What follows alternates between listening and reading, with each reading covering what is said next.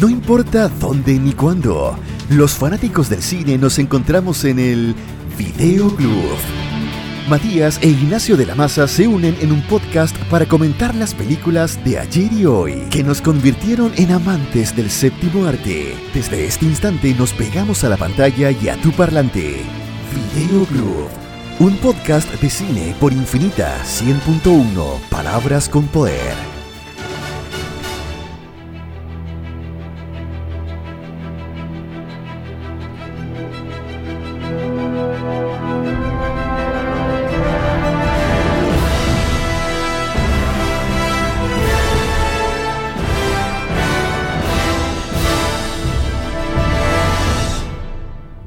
Videoclub, aquí, Radio Infinita, podcast de cine. Analizamos películas, a veces analizamos otras cosas, a veces analizamos la vida. Soy Matías de la Maza, está Ignacio de la Maza también acá, que es mi hermano, pero también es editor digital aquí en Radio Infinita. Ignacio, ¿cómo estás? Estoy, no es mentira. Efectivamente estoy. Eso es todo lo que estoy dispuesto a revelar en este momento o podría estar hablando yo dos veces y nunca, nunca se darían cuenta, pero es parte de la gracia.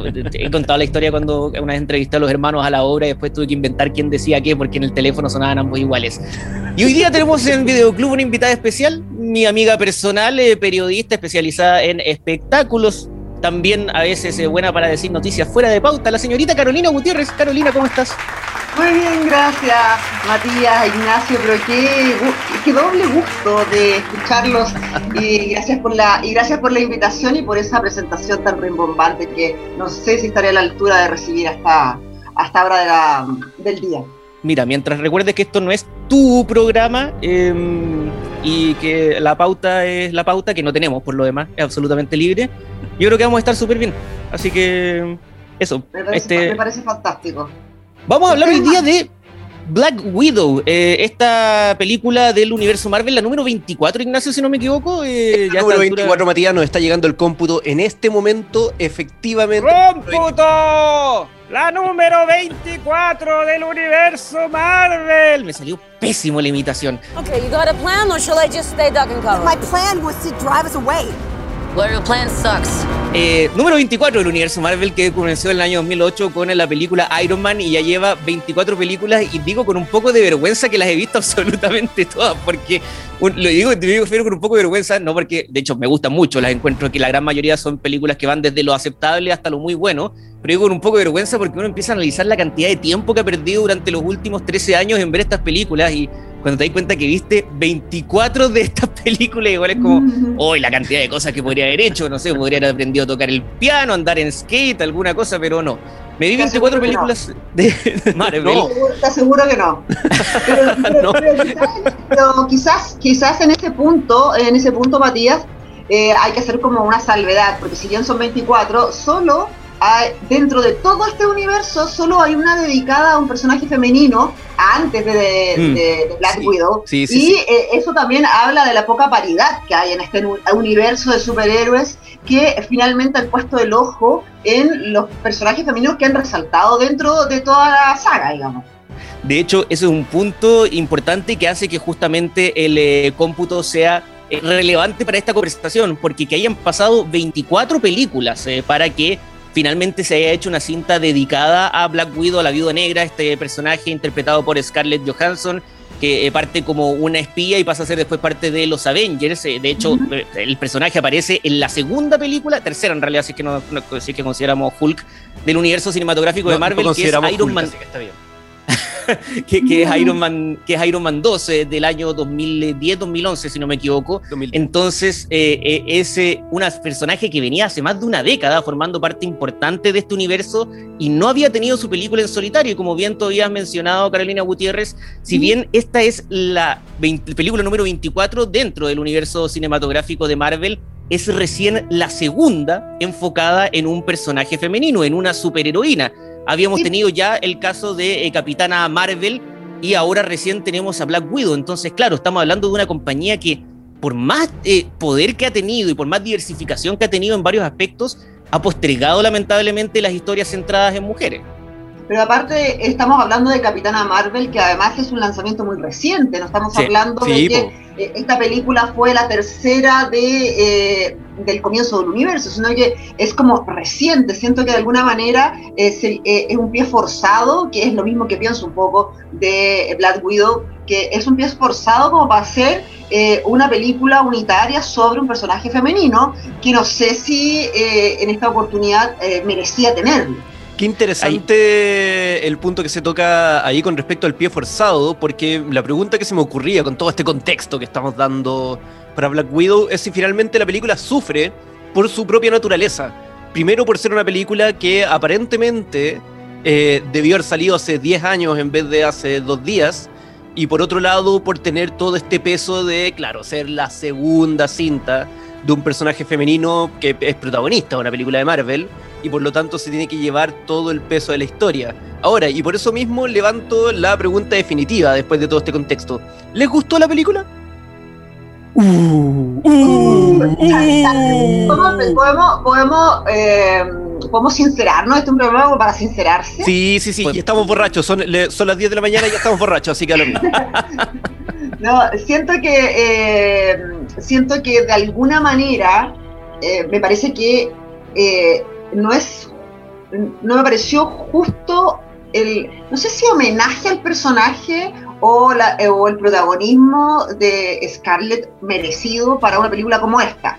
A mí no me gustó tanto. De hecho, creo que tiene algunas cosas que me parecieron interesantes de revelar, conocer, saber, como por ejemplo, no sé, eh, nunca me imaginé el Red Room como lo mostraron ahora. Claro. Pero, eh, pero en realidad eh, era necesario saber eso ahora, después de, de enterarse de que esta es una de las heroínas que no va a estar más en el universo Marvel. Y es ahí en donde tenemos que dar un dato de contexto importante. obviamente uno asume que si alguien está escuchando un podcast sobre Black Widow está más o menos familiarizado con el universo de Marvel. Es como esta, esta definitivamente si hay algunas películas dentro del universo de Marvel que son las menos que puedas ver como unitarias sin haber visto el resto, esta no es una de ellas. Esta es una película que, de hecho, su justificación completa para existir es casi una cosa de contexto, porque eh, a diferencia de buena parte de las cintas de Marvel, salvo algunas que son precuelas, que son la primera Capitana América, la mencionada Capitana Marvel, y ahora eh, esta, esta Black Widow no se centra en el presente del universo, sino que llena uno de los cabos sueltos que tiene la historia de este personaje, que en el presente, dentro de este universo ficticio, está muerto. Ella muere en la película Avengers Endgame, Spoiler. estrenada un 25 de abril, día del cumpleaños de Carolina Gutiérrez. Eso es lo único, eso es lo único que me acuerdo, ni siquiera voy a decir el año, porque ya, pero me acuerdo que se estrenó un 25 de abril, porque yo estaba más emocionado que eso que por el cumpleaños de mi amiga. Eh, y, los, y lo sigo estando. todos los 25 de abril yo celebro el aniversario de Avengers Endgame. ¿Puedo hacer un paréntesis? Por supuesto, por supuesto, obvio. Efectivamente, ese 25 de abril después de dos meses diciéndole y contándole a Matías de la Paza que estaba remodelando mi baño y que había sacado la tina, su regalo de cumpleaños fue un, eh, ¿cómo se llama? Una de estas bombitas de espuma para darme un baño de tina en una tina que ya no existía. Ese fue el mejor cumpleaños. Primero, porque yo estaba pendiente de otra cosa, claramente. Y segundo, porque te hice un regalo que no te servía. Ese fue un gran, gran cumpleaños. Y que se cruza con el universo de Marvel y con la muerte de este personaje, eh, Black Widow. Ella sacrifica su vida en el marco de este clímax que es del universo de Marvel, que es Avengers Endgame, en 2019, si no me equivoco, ya Avengers Endgame. Eh, eh, ya han pasado dos años desde la cinta. además, lo que entrega Black Widow ahora es que es una película de contexto porque, como el personaje ya está muerto, es una precuela, en el sentido de que se ubica entre dos películas del universo Marvel. Se ubica entre lo que pasó en Capitán América Civil War, en donde el personaje Black Widow, interpretado por Scarlett Johansson, termina siendo una prófuga de la ley por aliarse con el grupo de superhéroes que estaba en contra de firmar unos acuerdos y además que eh, justificaban el defender a este asesino en masa que era el soldado de invierno, eh, eh, subtexto quizás demasiado específico de la película, y Avengers Infinity War, en donde muestran ya a Black Widow justamente en un estado como completamente fuera de la primera línea de los superhéroes y ocultándose de las autoridades, pero que vuelve a aparecer para hacerle frente a una invasión alienígena a la cargo de este gallo, el villano Thanos. Entonces esta película lo que pasa entre medio de eso, qué pasó cuando ella se tuvo que ir a esconder y te inventan que tuvo toda una historia que eh, hizo, aprovechó de atar algunos cabos sueltos dentro de su historia personal, encontrándose de nuevo con las personas con las que había crecido, que no eran su familia biológica, sino que todos eran agentes, eh, dobles agentes rusos, y cómo se da cuenta que la organización que la había transformado a ella desde chiquitita en una máquina de matar seguía funcionando y estaba raptando otras niñas y también transformándolas en esta suerte de superespías sicarias, pero contra su voluntad. Entonces decide desbaratarla. entonces, eh, ahí hay ya primer, quizás el primer eh, problema de la cinta, que es que al ser una cinta en realidad de relleno de una historia que nadie preguntó, se siente también medio particularmente irrelevante dentro de todo este universo gigante de personajes y de superhéroes. Y, y aquí yo que los quiero llevar a un punto en que nos vamos a volver a concentrar en lo mucho que se demoró Marvel en hacer una película de este personaje, porque muchos fanáticos venían pidiendo una película de Black Widow hace bastante tiempo, desde que el personaje en realidad apareció en el año 2010.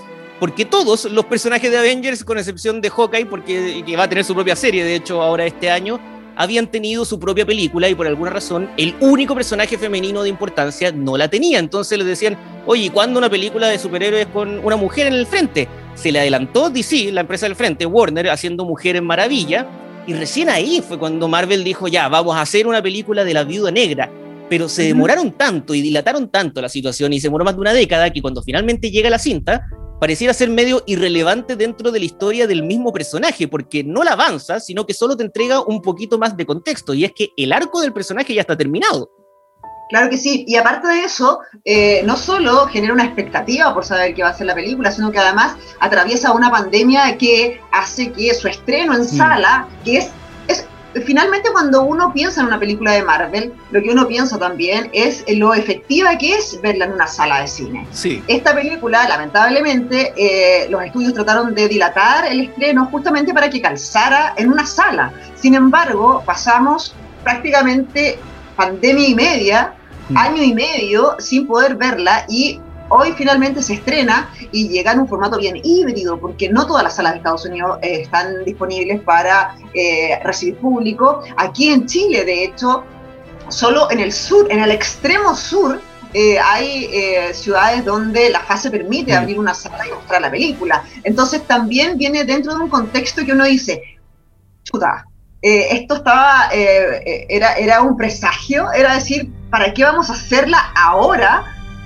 O definitivamente había que hacerla. Por eso cuando yo hablaba del pie forzado, era como, era necesario contar esta historia y contarla de esta manera también.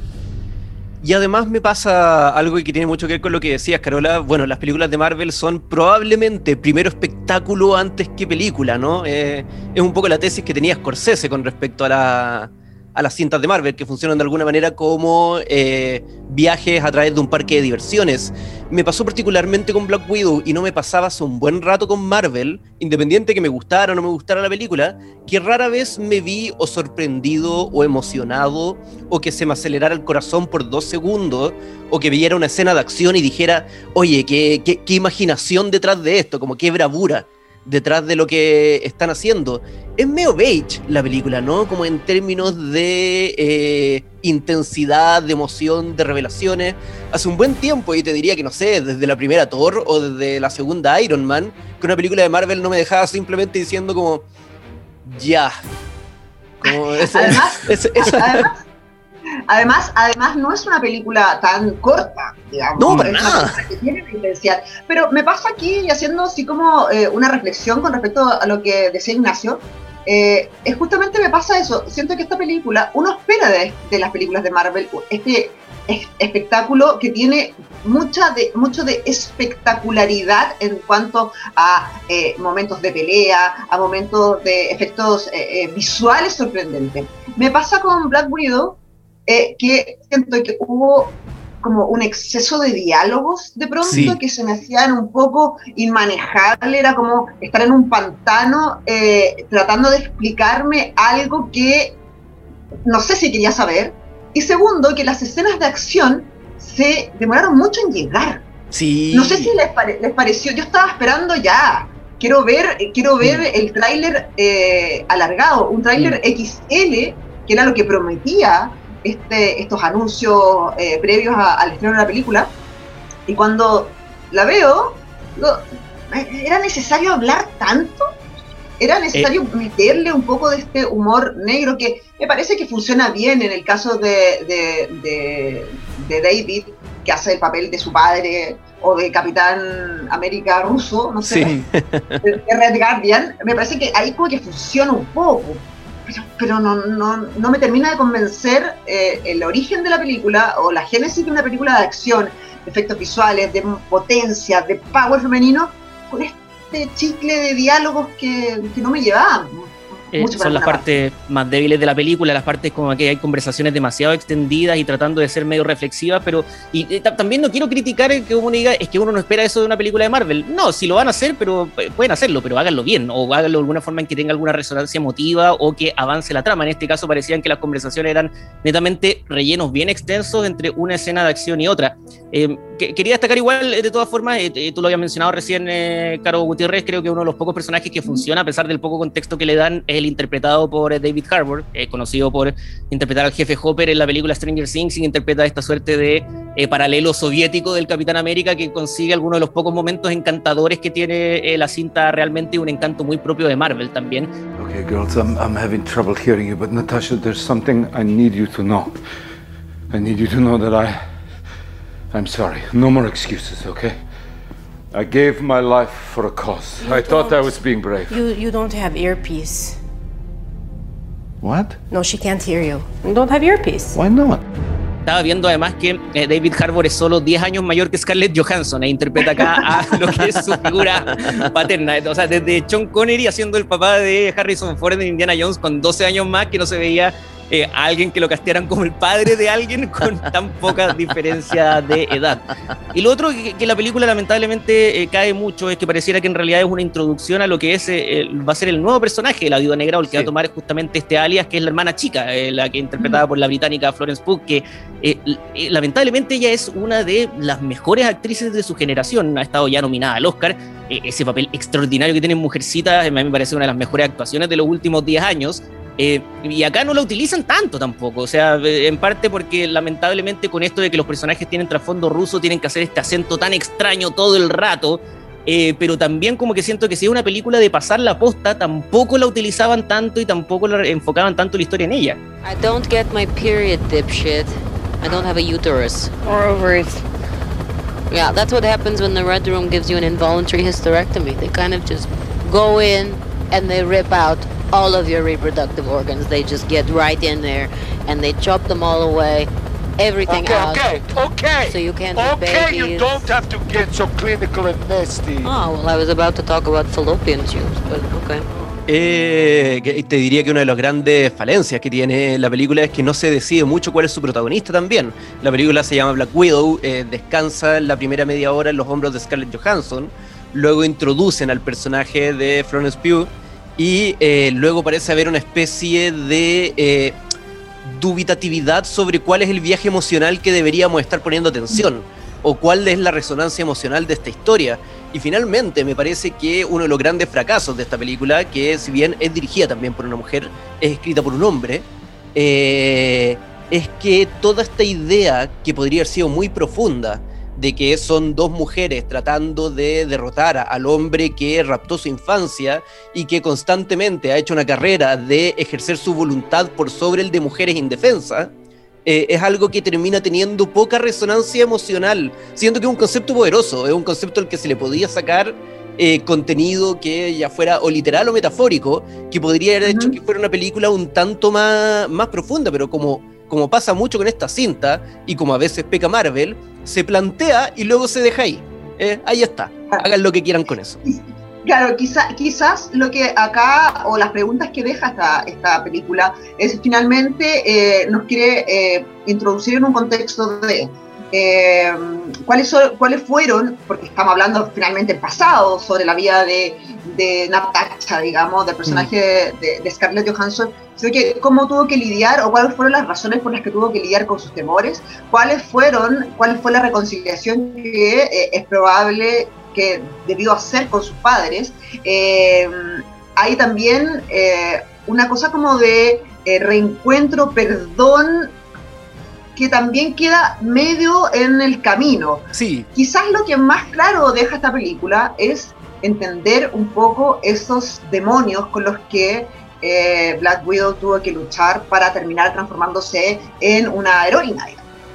Sí, eh, es de esas películas que lamentablemente van a pasar a la historia probablemente dentro de lo más eh, intrascendente del universo Marvel. Que, que, que lata utilizar eso porque encuentro que para hacer una saga de ya 24 películas, los pasos en falsos que tiene son muy, muy pocos. e incluso pasos en falso como este, que derechamente no es una buena película, tampoco uno sale diciendo, ay, la película horrenda, así como que eh, lo peor que he visto en la vida, ¿no? no. Pero Lo que pasa es que uno, lo que pasa es que uno eh, ha amado el personaje de Mm, Scarlett claro. Johansson y creo que ella le imprime, ella le imprime a este personaje un sello muy particular. De hecho, leía una, una, una entrevista acerca de cuando le, cuando le, le entregan el, el personaje y decía, yo lo único que quería era hacer este personaje, me interesaba mucho mostrar esa faceta y creía que eh, lo iba a hacer perfecto, digamos, o que quería hacerlo. Y siento que esta, esta película en específico no hace honor a este amado personaje eh, de, de Black Widow tan bien interpretado, o por lo menos tiene e- esa cosa entre, entre amor-odio de, del- de la interpretación de Johansson. Mm. Sí, y ojalá que sea una lección para, para Hollywood y para Marvel también, que, que es que primero las cosas eran antes, eh, eran antes claramente, se convencieron muy tarde Claro. y les, pas- les pasó a ellos, les pasó también a Warner, que, o sea, teniendo la licencia de una película como para hacer La Mujer Maravilla, pasaron décadas sin hacerlo y tampoco sin llevarla a ningún otro formato que no fuera la televisión. Eh, que es como que decían, no, es que la, mayoría de la gente que va a ver películas de superhéroes son hombres, entonces eh, si les ponemos una película con una mujer, la gente no lo va a ver. Eh, lo cual demo- ha demostrado una y otra y otra vez ser una declaración equivocada. Mujer Maravilla fue un exitazo, Capitana Marvel fue un gran éxito, incluso estamos hablando acá de esta película, Black Widow, que no está de más mencionar, es el mejor estreno que ha tenido una cinta en el marco de la pandemia, o sea, recaudando más de po. No, 220 millones de dólares en eh, en un fin de semana en todo el mundo. Es, esa es una cifra que yo temía en algún minuto no volver a decir nunca más sobre la recaudación de una película durante su fin de semana de estreno. Claro que sí, porque además, eh, si consideramos eh, que en prepandemia la cifra de 200 millones de pronto se generaba solamente en la taquilla entre Estados Unidos y Canadá. Hoy día estamos Claro. hablando de que es un fin de semana que destrona a Rápido y Furioso, que quizás ha sido el único estreno que, se estrena- que, que ha, que ha llegado a sala de, de esta magnitud, digamos, de ser un super título o de Claro. una superproducción. Y reúne un fin de semana en, en la taquilla de Estados Unidos, Canadá, a la que se suma el resto y, y- y que hablar de, de- de- de China, me imagino, Mm. de, los países de, de- de ese lado del mundo. Yo también pensé lo mismo, Matías. Sí, Esto o sea, No lo iba a decir en mucho rato.